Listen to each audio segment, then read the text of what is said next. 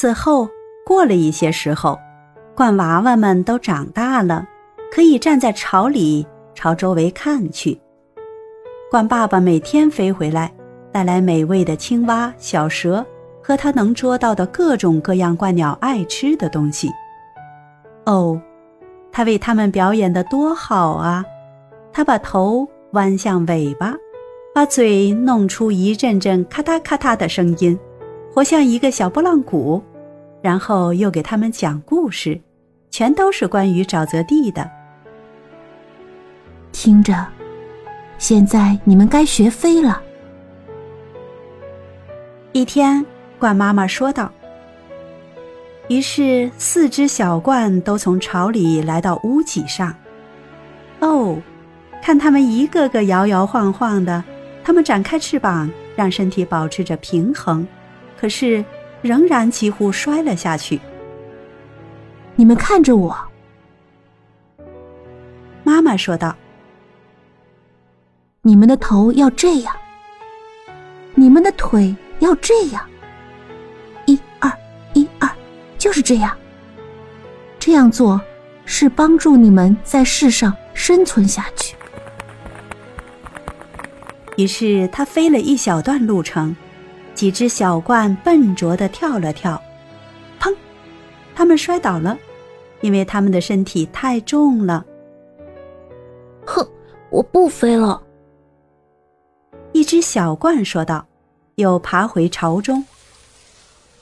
我不在乎飞不到温暖的国家里去。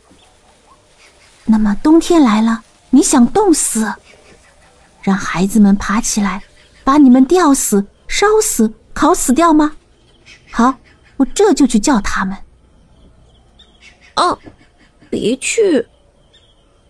那只小鹳说道。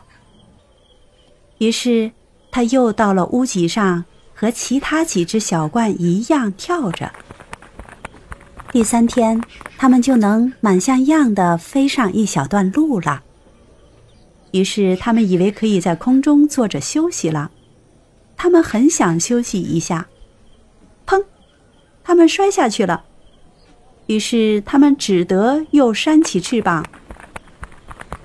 孩子们又来到了街上，唱着他们的歌：“罐儿，罐儿，快快飞！”